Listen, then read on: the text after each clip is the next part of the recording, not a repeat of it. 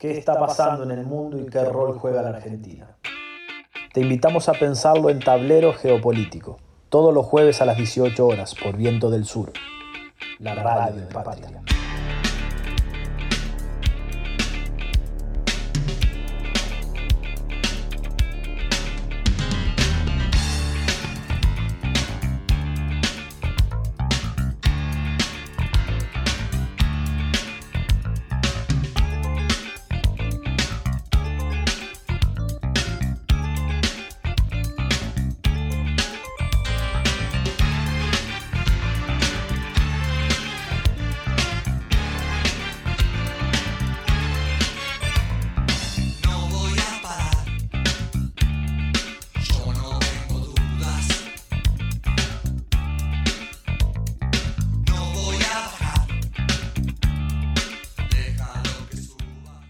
Concepción justicialista que nace en 1945 es una concepción simple, con una base filosófica firme y que obedece a un concepto cristiano y humanista de la política.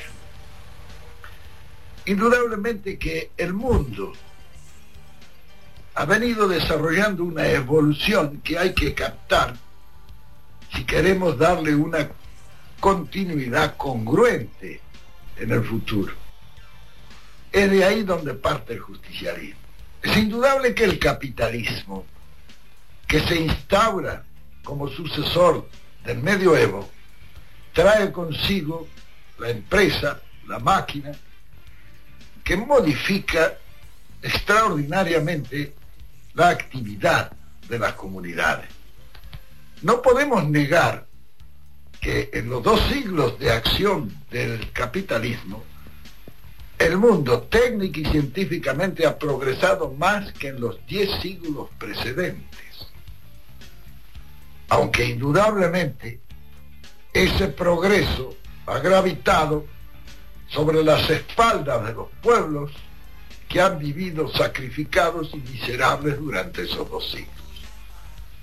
Llegamos a este momento en que se ha producido una gran revolución con aspiraciones de ser revolución mundial, la revolución rusa, y que un sinnúmero de revoluciones han explotado en el mundo como reacción contra ese sistema que impone el sacrificio de los pueblos para el avance científico y técnico de la humanidad.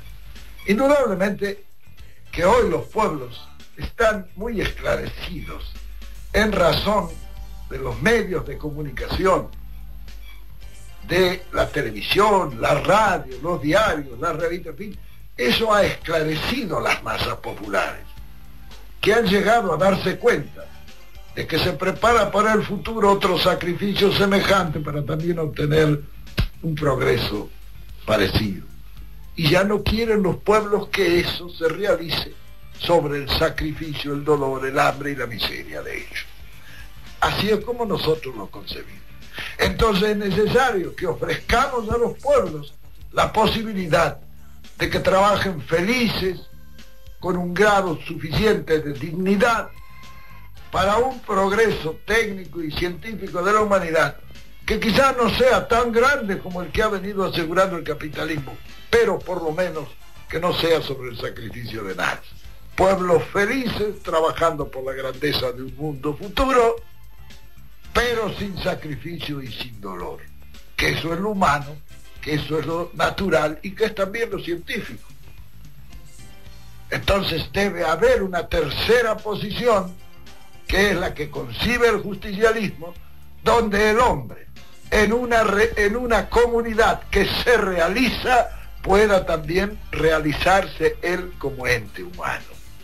Esa es la verdadera concepción justicialista, que hace 25 años lanzamos nosotros en forma de una tercera posición, que cayó aparentemente en el vacío, pero transcurrido esos 25 años, las dos terceras partes de los habitantes del mundo y sus comunidades están pujando por colocarse en esa tercera posición, tan distante de uno como del otro de los imperialismos dominantes. Lógicamente, El tercer mundo está en tercera posición. La evolución de la humanidad siempre ha ido hacia integraciones mayores, del hombre a la familia, a la tribu, al estado primitivo, al estado feudal, la nacionalidad que hemos vivido los de mi generación. Ahora ustedes vivirán la etapa que sigue, el continentalismo.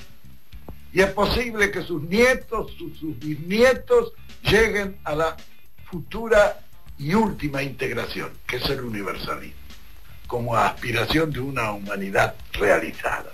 Estás escuchando Tablero Geopolítico, hasta las 19 por Viento del Sur, la radio del Patria.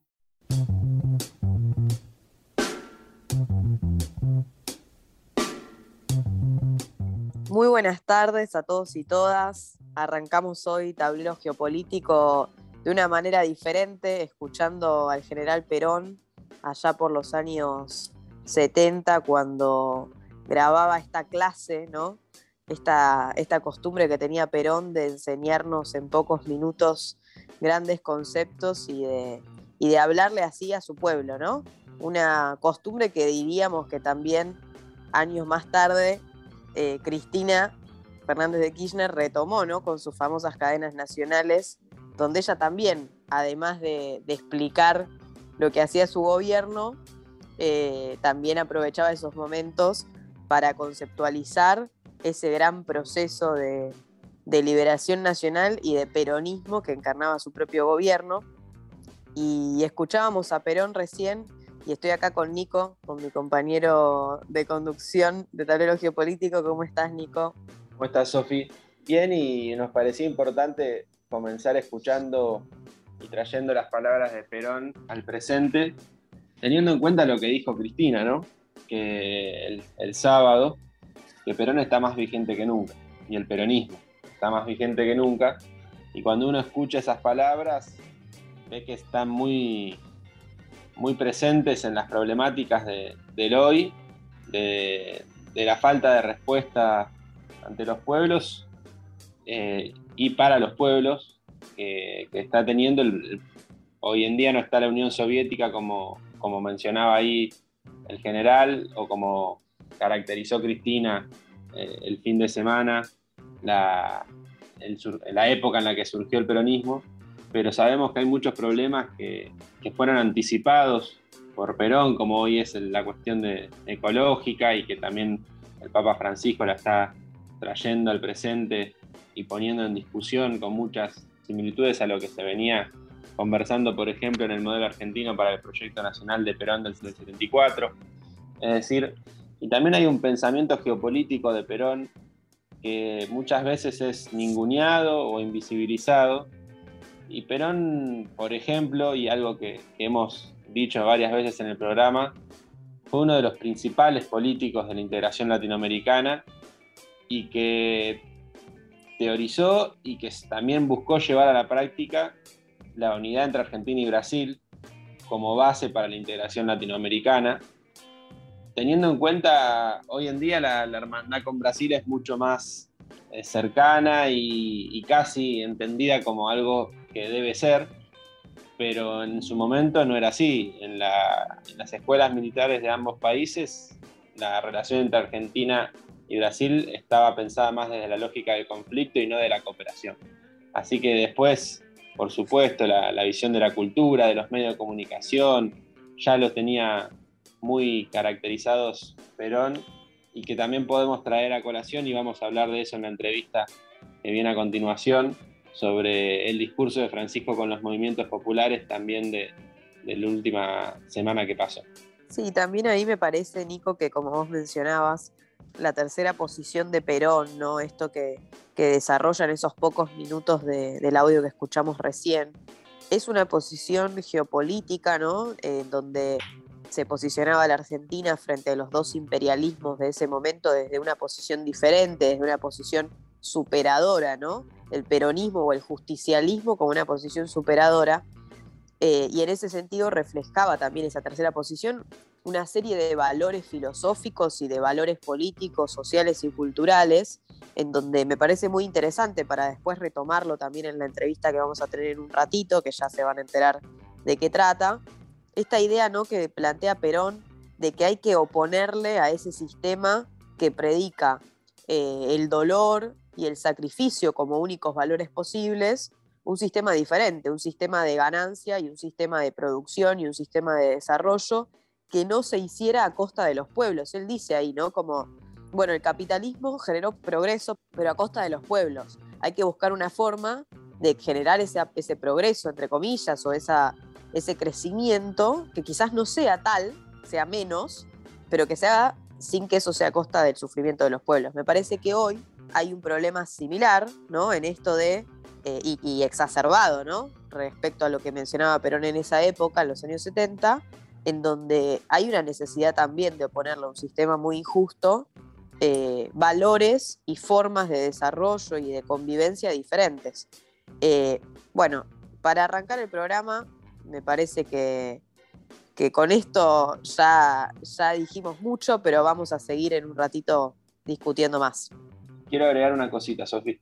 Eh, también la, la tercera posición, aparte de ser una posición geopolítica, también es una posición filosófica y tiene principios y valores que por eso están más vigentes que nunca también hoy, más allá de los cambios geopolíticos y de bloques de poder de cuando surgió efectivamente el peronismo y pasamos un 17 de octubre hace unos días y, y más, que, más que nunca habíamos, teníamos que hablar de la tercera posición en, en este programa. Pero es una posición filosófica que tiene principios y valores como por ejemplo la autodeterminación de los pueblos, el respeto a la soberanía política y a la no intervención de los estados sobre los otros, de la, la búsqueda de la paz y la resolución pacífica de los conflictos. Y creo que todos esos temas en, en estas épocas también son vigentes, no solo la, la visión de la economía, de la relación entre el capital y el trabajo, como lo planteó Cristina el fin de semana, sino también estos principios cuando vimos solo meses o años, poquitos años atrás un golpe de Estado como el que sufrió Evo y esta doctrina de, de la persecución judicial que estamos padeciendo en varios de los países. Hoy, mirando cómo pasa el tiempo, me prometo que tenía razón. Si estamos todos en movimiento, mira cómo pegaba la luna. Allá atrás, la foto del mejor momento, con la metáfora del bondi lento. Podría bailar con mis demonios lento. Para variar, pero elijo irme lejos para mirar. Viene la fresca, que injusta es esta fiesta. Ahora mis ganas duermen en un eterno azul. Es que se sobreentiende Venus allá atrás con la luna a su lado. Me cuenten cómo llega el tiempo a la nada, a no sé cuántos años luz. Acá, a cuántos años luz.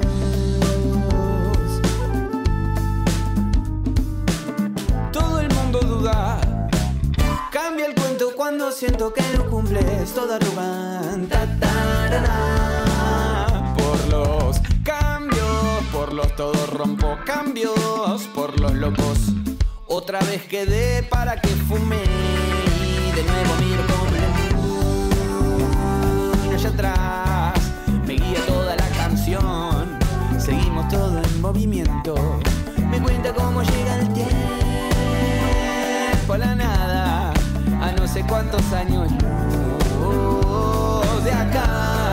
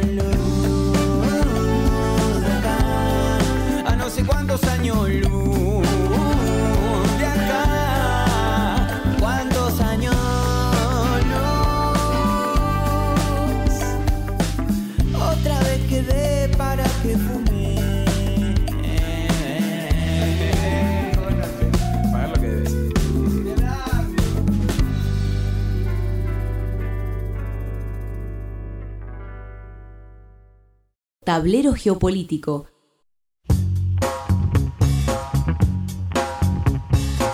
Seguimos con más tablero geopolítico por Viento del Sur, la radio del Patria. Y como siempre tenemos una entrevista especial en cada programa. Y hoy queríamos conversar y dialogar con un gran compañero, Néstor Borri, que es director del Centro Nueva Tierra y que también hace un trabajo muy interesante y que recomendamos en Factor Francisco. Eh, le mandamos un saludo a Santiago Barazzi si también está escuchando y a todo el equipo de Factor Francisco, que traen de una manera muy dinámica y profunda las ideas y los conceptos y también las realidades que construye Francisco desde su papado. Y nos parecía importante hablar con él hoy, eh, tanto por el discurso con los movimientos populares que, que él dio este fin de semana, como también porque Néstor es un tipo muy interesante en sus planteos, en sus pensamientos, eh, siempre es, es bueno leerlo, va, va al fleje en términos tenísticos en sus en su pensamientos y la verdad hace pensar, da para pensar. Así que queríamos conversar con vos hoy y no queremos empezar con alguna pregunta ni nada puntual, sino directamente vos, Néstor, ¿qué, qué, cuál fue tu percepción, tu, tu- la repercusión que hubo en vos y en, y en, en Centro Nueva Tierra, en Factor Francisco, sobre, sobre este discurso inolvidable que, y fundamental, diría, que, que Francisco dio el, el 16 de octubre, si no me equivoco. Gracias por la invitación, Nicolás. Lo primero que quisiera decir es que tenemos un problema con nuestras reacciones porque la frecuencia de discursos inolvidables de Francisco es bastante alta, vamos a decirlo así. Pero en todo caso, sí, sí hay algo en este mensaje a, a los movimientos populares. Lo primero que te diría es algo un poco diagonal, pero que creo que viene, que viene, que viene al caso por, por donde lo estamos conversando, la fecha, el 16 de octubre. ¿no? eh, en la previa del 17 de octubre.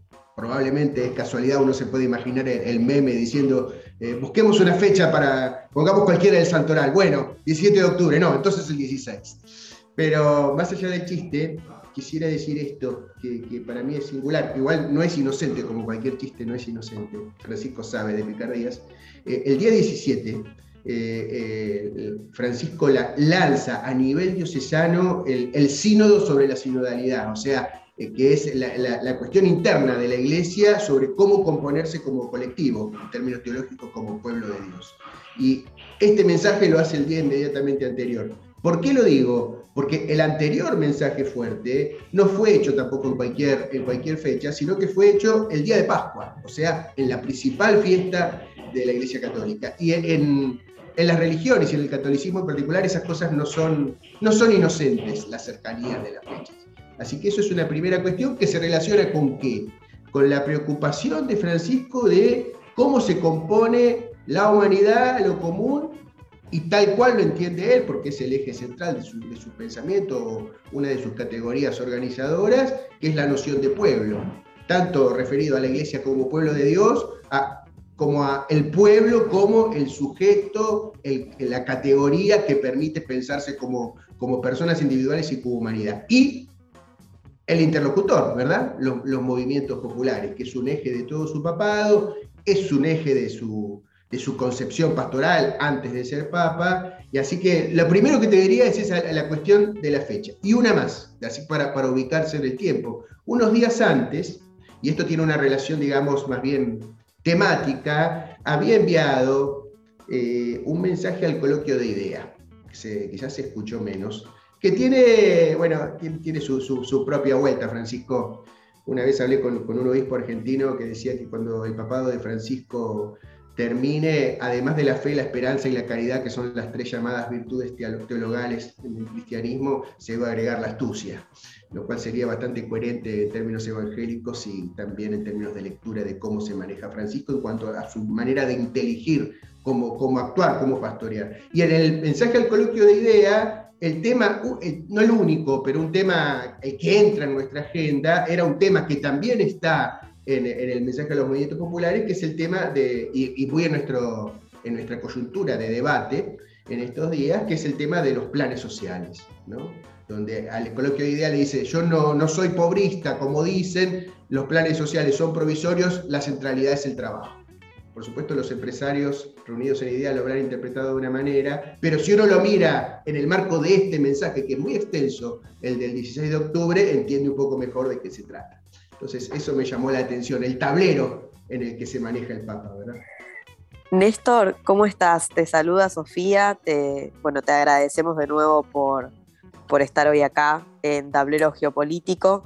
Eh, la verdad que es muy interesante lo que mencionas de las fechas. La verdad que yo por lo menos no, no me había percatado de esos detalles que mencionás y me parece que, está muy bueno también sumarlo al análisis.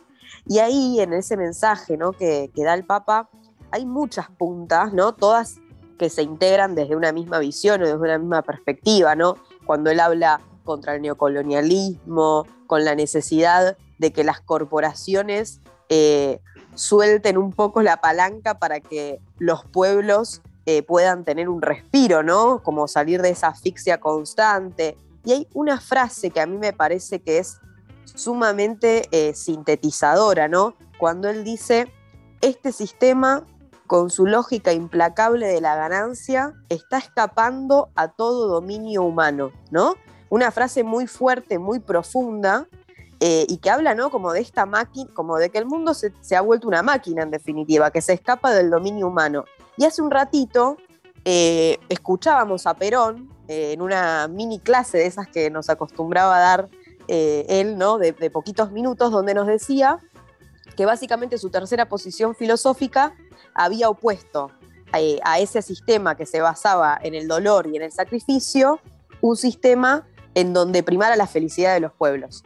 Yo quería preguntarte a vos, como si, ¿qué paralelismos haces quizás entre el 17 de octubre y, todo lo que implicó ¿no? el justicialismo y este mensaje del Papa, ¿no? Si encontrás algo más que, que se pueda utilizar de paralelismo.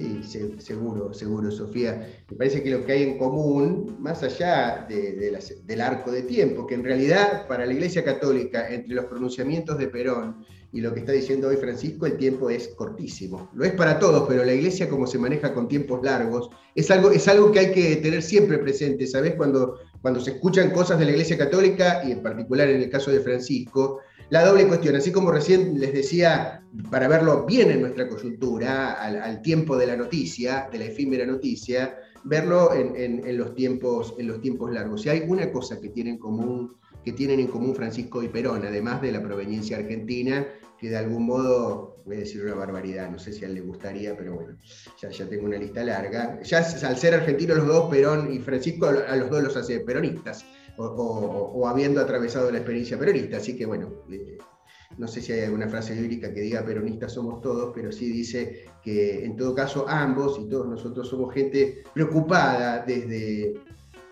desde la periferia, por un lado, mundial y por otro lado, desde unas culturas atravesadas por la concepción cristiana, por esto que Perón señala y Francisco refuerza y trae de más al fondo. ¿Sabes qué es? Como, creo yo que hay que leerlo, la, crítica de Francisco. Hay una preocupación muy fuerte de base en el cristianismo, también en el judaísmo y en el islam, pero en el cristianismo de manera particular, eh, con el tema de la idolatría, porque en, en otros momentos Francisco lo llama este sistema que se pasó de rosca. ¿no? Eh, en todo caso, algo que, nos domina. Hay que leerlo eh, como algo que, es eh, deificado, ¿no? Que, que, es puesto en el lugar de Dios. Y bueno, Francisco lo dice desde su, desde su especificidad. Cuando Francisco dice que hay una lógica de un sistema, en la Fratelli Tutti, no recuerdo bien la, expresión precisa, pero habla del dogma neoliberal, o sea que claramente plantea el neoliberalismo y más ampliamente el capitalismo con, sus pretensiones de, religión.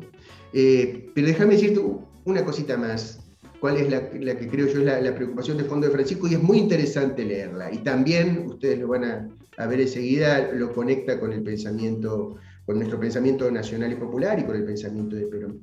Yo diría que la principal crítica de Francisco no es estrictamente al neoliberalismo, y quizás esto puede sonar raro, tampoco al capitalismo. Cuando Francisco señala eh, eh, esa, crítica, ese agotamiento, siempre habla en sus grandes documentos del paradigma tecnoburocrático, del paradigma eh, de la razón instrumental exacerbada, también de la deificación de cierta forma de la, de la razón, ¿no? Va muy al fondo, va muy al fondo. Eh, y entonces yo, yo, diría que ahí genera también un, una, una, interpelación, un interrogante, una cosa que eh, en primer lugar eh, les pega como, no sé mucho de tenis, Nicolás, pero le, hace ahí una, jugada ahí a los que interpretan su pensamiento desde una especie de pensamiento de izquierda altermundialista, etcétera, que dice, ah, Francisco promueve estas cosas, y un poco las promueve, o en todo caso dice cosas compatibles con ese pensamiento, pero Francisco va más al fondo.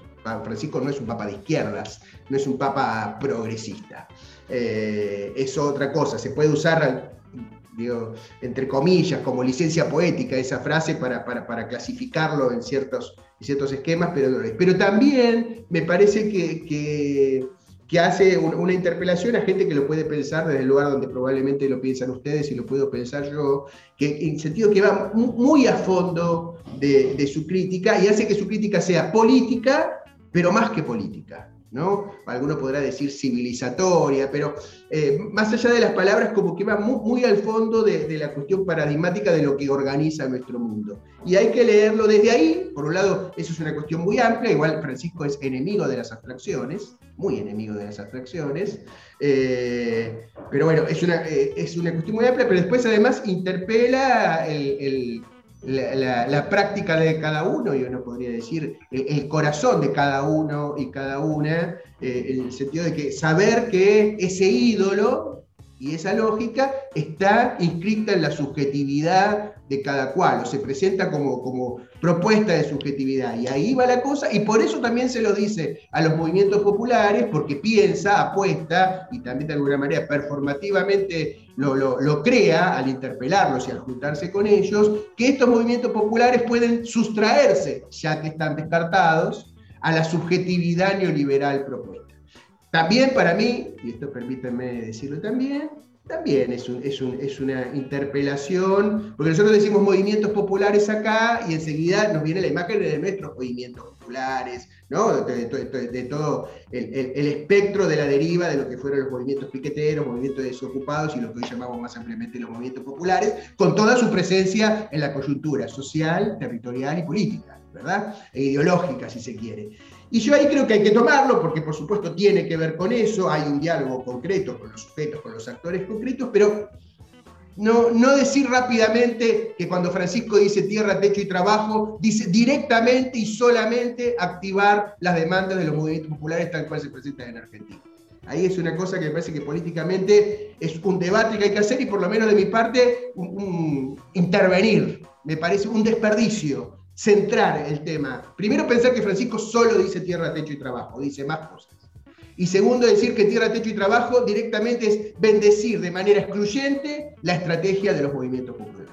Por supuesto la rescata y la pone en un lugar quizás central, también eso lo discutiría, pero hay que darle una vuelta de tuerca.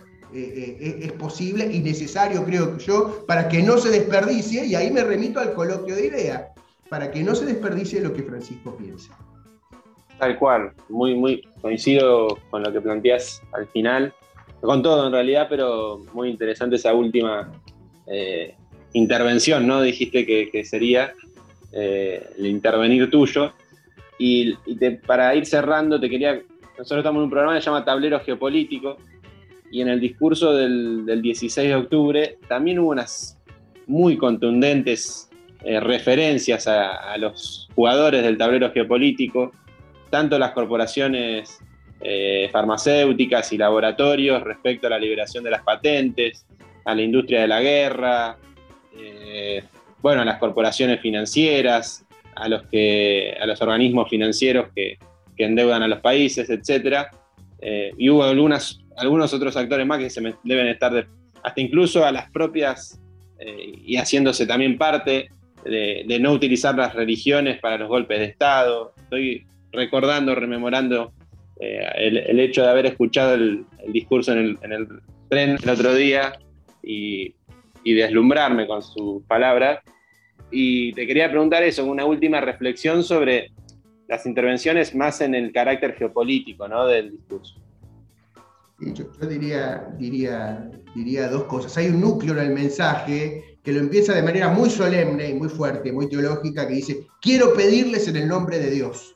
¿No? Ahí se pone bien en papa. ¿no? O sea, eh, y ahí hace, tengo, tengo acá el recorrido, ¿no? A los laboratorios, a los grupos financieros, a las corporaciones extractivas, a las corporaciones alimentarias, a los traficantes de armas, a las empresas tecnológicas y de telecomunicaciones, a los medios, a los países poderosos, a los políticos y a los líderes religiosos, en ese orden. Y a todos eh, le- le- les pide y hace unos planteos muy, muy precisos, muy fuertes eh, y, muy, y nodales. Y después termina, eh, por eso vuelvo a decirlo de la picardía, empieza diciendo, les pido en nombre de Dios, que no es una fórmula cualquiera, puesta en boca de un papa, a mí me hizo acordar eh, los reclamos de, Monseñor Romero a los militares, ¿no? Les pido, les ruego, les exijo en nombre de Dios que cese la represión. Me trajo enseguida cuando yo lo escuché, bueno, uno tiene sus, memorias también, y después termina y dice, termina de decir ese pedazo así de interpelación, de denuncia, etcétera, y después dice, bueno, así es que me pongo pedigüeño, es más pícaro.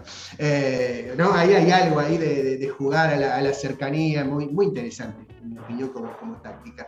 Eh, entonces, geopolíticamente, todos esos frentes, pero déjame decir algo que, que unifica todos esos frentes y que están en, en su lectura también central y polarmente opuesto, no quiero ser dialéctica porque la dialéctica a Francisco no le gusta, eh, hace unas menciones muy centrales, Nicolás, a la cuestión a dos, a dos cuestiones. Dice, dice más. Eh, una es la participación y hay otras dos que, está- que están ahí. Eh, una es, hace un, un- insiste con el ingreso universal, el salario básico, el ingreso ciudadano, como lo queramos llamar, y otro, la reducción de la jornada laboral.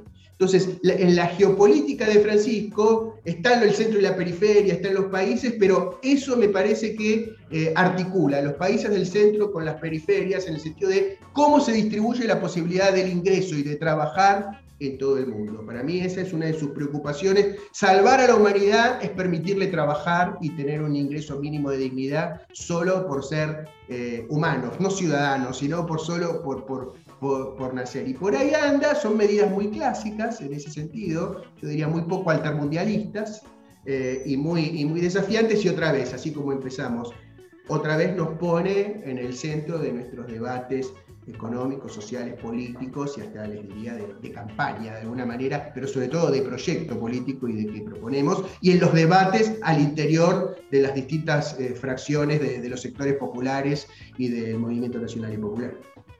Bueno, muchas gracias Néstor, la verdad que un placer haber conversado con vos y que hayas pasado por Tablero Geopolítico. Y como siempre, eh, vamos a, pueden volver a escuchar la entrevista si la agarraron empezada en, en Spotify, la vamos a subir ahí. Les agradezco la invitación. Que anden bien. Hasta la próxima.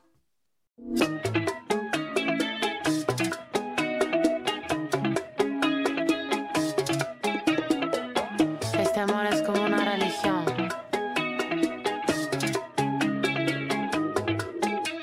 Asuntos peligrosos del pasado me persiguen todavía. Historias que la gente no olvidó y que me recuerdan cada día. Si llegué vivo aquí no me va a matar una vieja herida.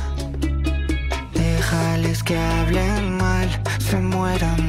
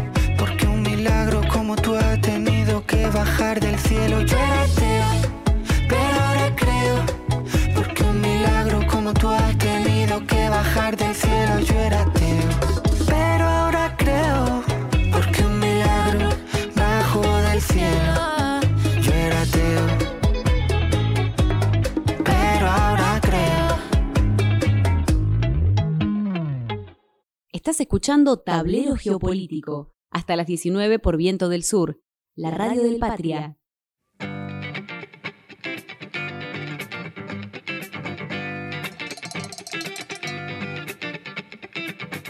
Y seguimos con más tablero geopolítico y hoy, como, como hacemos cada 15 días en nuestro programa, eh, vamos a, a continuar con esta sección de tener un espacio dedicado de nuestro programa para la voz de la juventud del Partido de los Trabajadores de Brasil.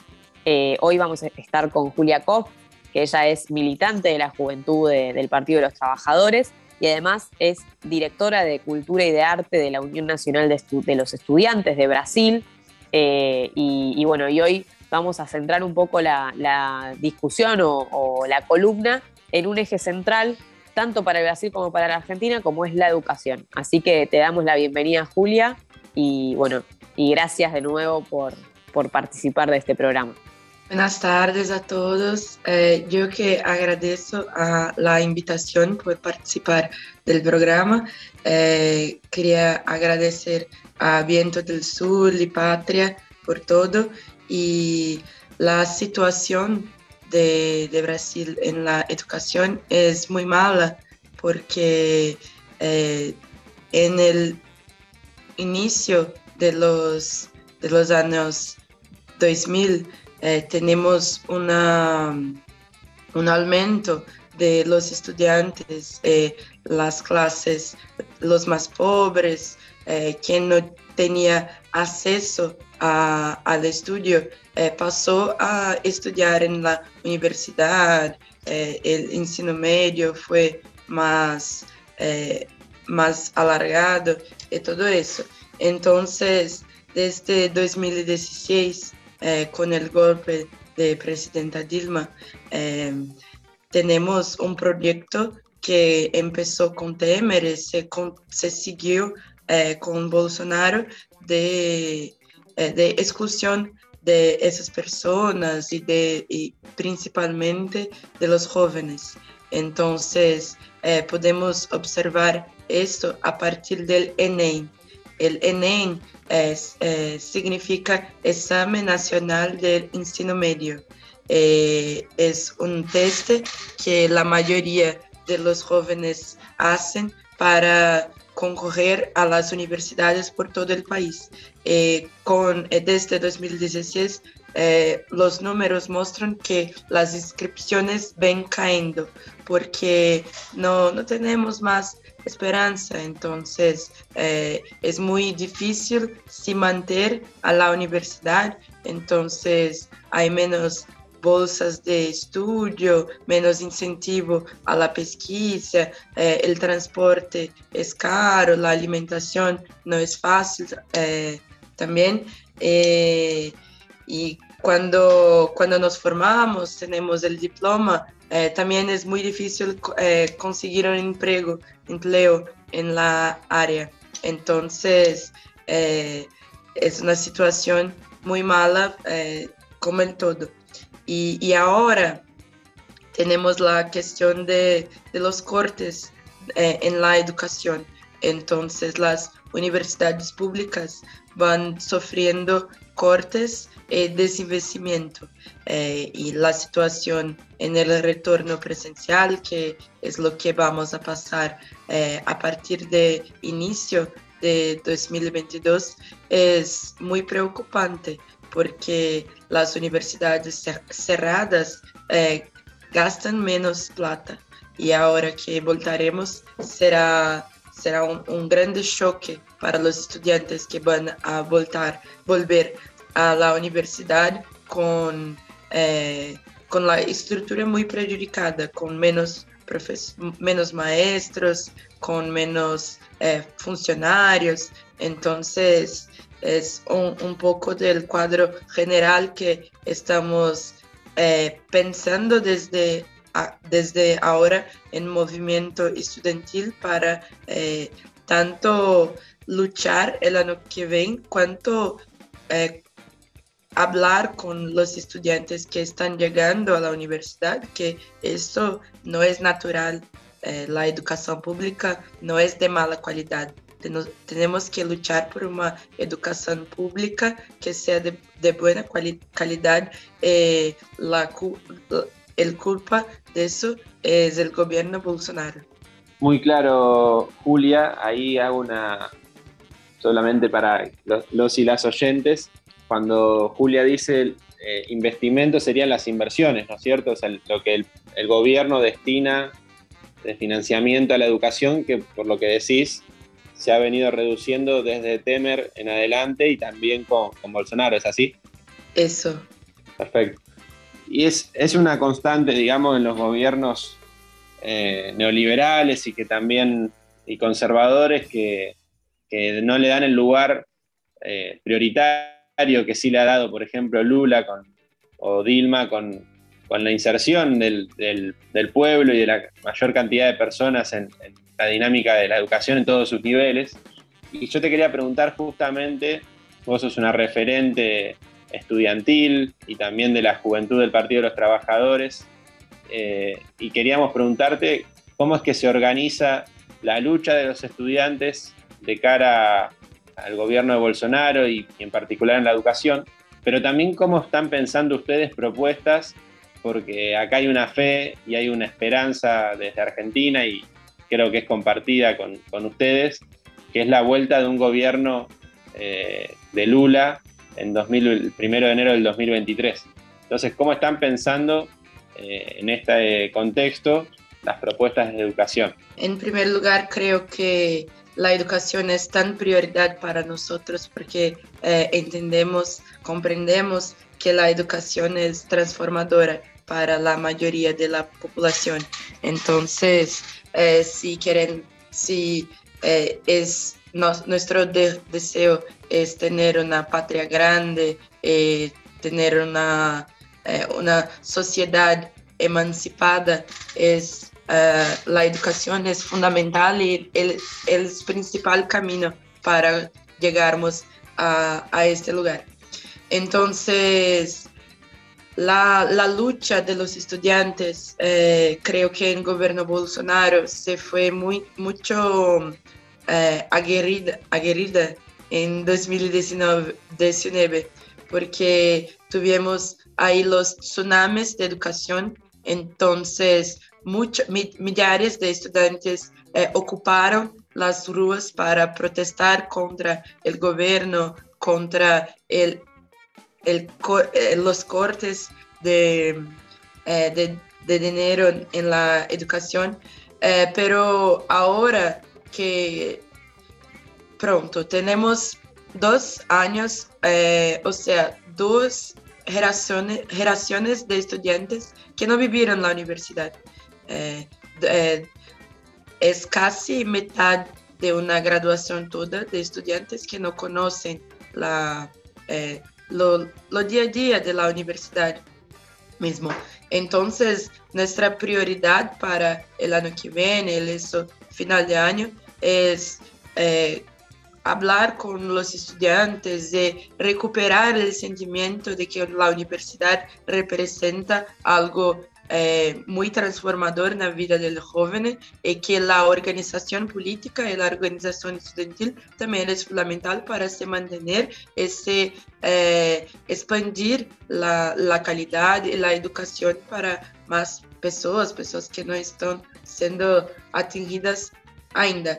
Y por parte del movimiento estudiantil de, de la de la JPT e do que pensamos para o Partido dos Trabalha Trabalhadores, a prioridade zero é derrubar Bolsonaro e a prioridade zero é ponto, ponto cinco é eleger Lula, porque não há, há outras juventudes que pensam até que eh, primero de, derrubamos Bolsonaro, pero no presentan un proyecto alternativo y tenemos muy claro en nuestra, eh, en nuestra formulación, en nuestro día a día, que no, no adianta eh, sacar Bolsonaro si no tenemos una propuesta y algo que es muy cierto, que es Lula, porque tuvimos un gobierno muy bueno, todos, todos los brasileños conhecem nosso projeto, sabem que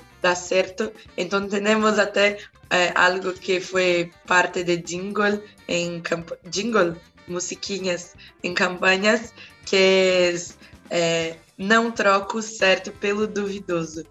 No, no troco, el, no cambio el certo por el duvidoso, porque Lula é algo muito certo, é, é muito seguro Entonces, es nuestra prioridad eh, mostrar para el jóvenes, porque yo estoy con 24 años, entonces el, el gobierno Lula se, se quedó.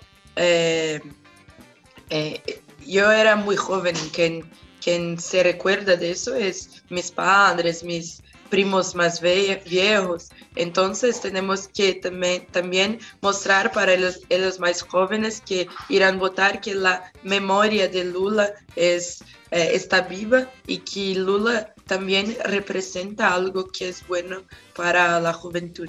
Bueno, muchas gracias Julia. La voz de Brasil en tablero geopolítico con Julia Kopp, eh, de la Juventud del Partido de los Trabajadores, de la Unión Nacional de Estudiantes. Una alegría haber conversado contigo y esperamos seguir continuando este vínculo a través de la radio, a través de los encuentros.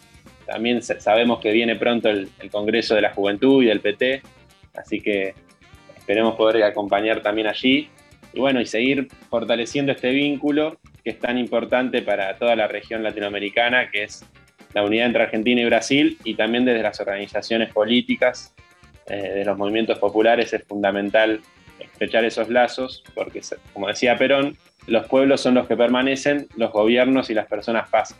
Y las organizaciones del pueblo tenemos que estrechar vínculos, lazos y, y creo que vamos en ese, en ese camino con, con esta propuesta en la radio del Patria, Viento del Sur. Muchas gracias, un saludo grande a tus compañeros y compañeras. Gracias, siempre una gran alegría eh, hablar con, con ustedes. Gracias, Julia.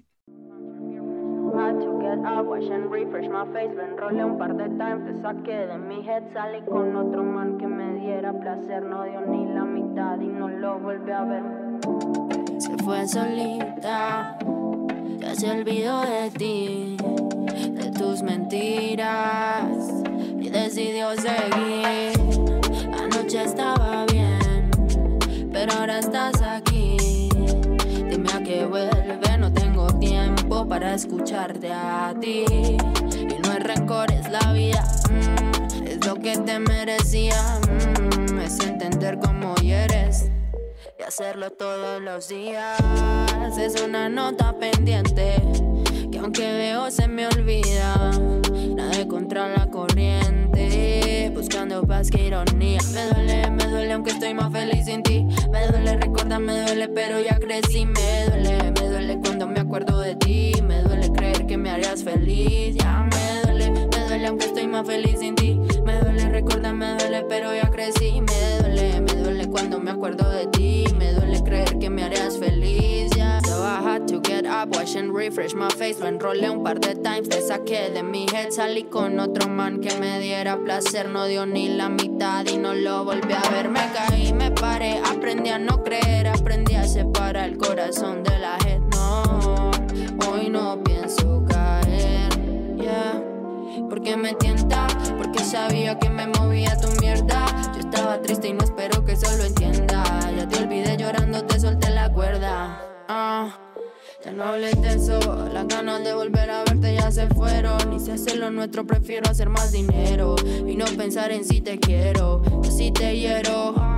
Porque me tienta, porque sabía que me movía tu mierda. Yo estaba triste y no espero que eso lo entienda. Ya te olvidé llorando, te solté la cuerda. Ah, no hables de eso, las ganas de volver a verte ya se fueron. Y si hacer lo nuestro, prefiero hacer más dinero. Y no pensar en si te quiero o si te hiero. So I had to get up, wash and refresh my face. Lo enrolé un par de times, te saqué de mi head. Salí con otro man que me diera placer. No dio ni la mitad y no lo volví a ver. Me caí, me paré, aprendí a no creer. Aprendí a separar el corazón de la head No, hoy no pienso caer So I had to get up, wash and refresh my face. Lo enrolé un par de times, te saqué de mi head. Salí con otro man que me diera placer. No dio ni la mitad y no lo volví a ver.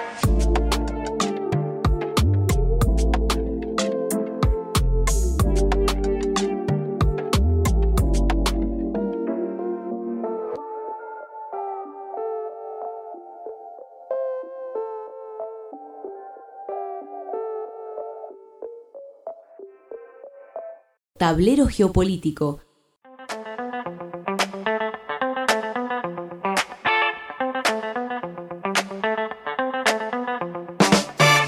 Bueno, nos quedamos sin tiempo, llegamos al final del programa, eh, pasamos por el 17 de octubre, por la tercera posición, por el mensaje de Francisco a los movimientos populares, por la situación de Brasil y la agenda de la educación específicamente con Julia Koff de la Juventud del PT. Y ya nos vamos, nos tenemos que ir, pero nos encontramos como siempre todos los jueves a las 6 de la tarde. Y recuerden que nos pueden dejar mensajes y seguir en nuestras redes y que nos encuentran en Twitter y en Instagram como T Geopolítico y que también siempre van a tener los programas en Spotify y pueden volver a escucharlos en el canal de Viento del Sur. Así que con esto nos despedimos. Eh, te mando un beso, Nico, a nuestra productora Nicole, a Carolina, a Laureano eh, y a todos y todas quienes hacen esta radio tan linda.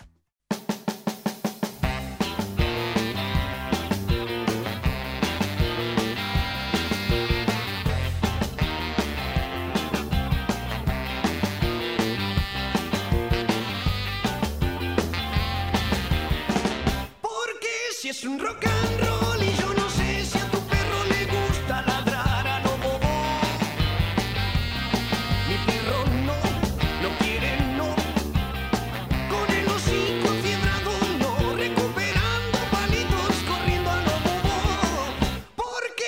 Porque